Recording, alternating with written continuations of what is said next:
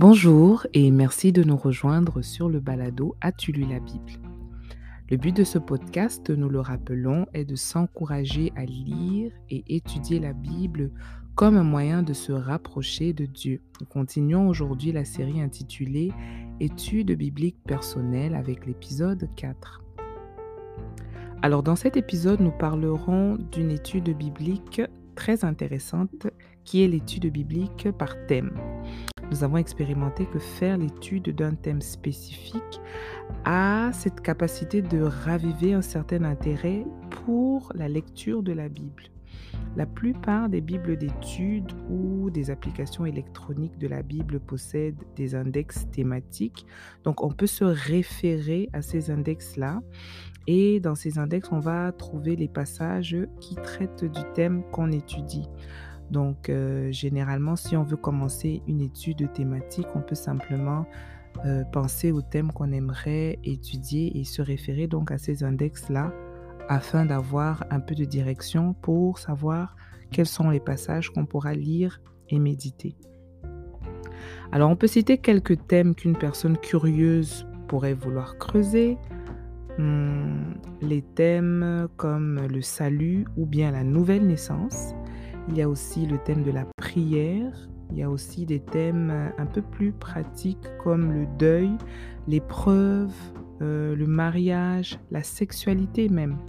Et une étude thématique, en fait, elle permet d'en apprendre plus sur la pensée et les principes de Dieu sur un sujet particulier.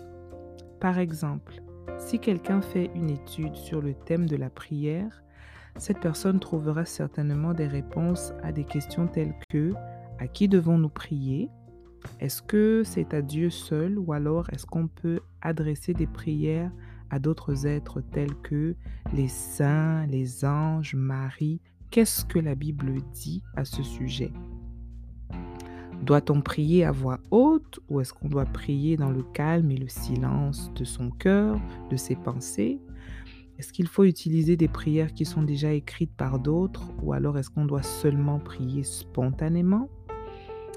Et la prière en d'autres langues, qu'est-ce que c'est? Est-ce que c'est pour tout le monde?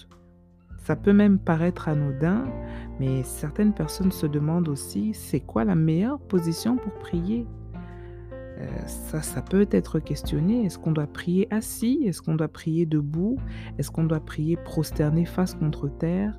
Quelle est la fréquence à laquelle on devrait prier et pourquoi en réalité même est-ce que c'est nécessaire de prier puisque Dieu connaît déjà nos besoins? Est-ce qu'il faut prier en groupe ou est-ce qu'il faut prier seul? Est-ce qu'on écoute une seule personne prier et diriger la prière ou alors est-ce que on prie tous en même temps, on élève la voix tous en même temps? Quelle est la différence qu'il y a entre la supplication, la prière et l'intercession Et une telle étude a plusieurs bienfaits. C'est une étude qui va casser la routine.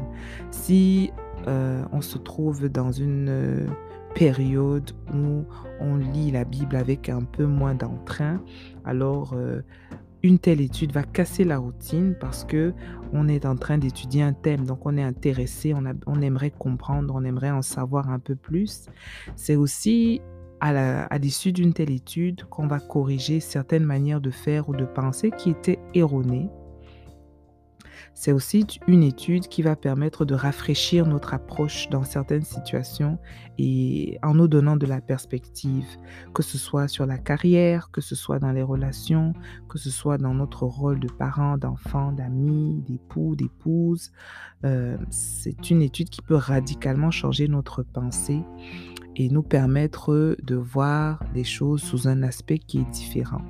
Alors c'est une étude que je nous encourage à faire si vous êtes en mesure de penser à un thème sur lequel euh, vous vous êtes déjà questionné, euh, sur, le, sur lequel vous avez peut-être une pensée qui est déjà arrêtée, mais vous aimeriez connaître la pensée de Dieu, vous aimeriez savoir comment est-ce que c'est abordé dans les Écritures, comment est-ce que les personnes ont euh, présenté aussi ces choses-là à Dieu.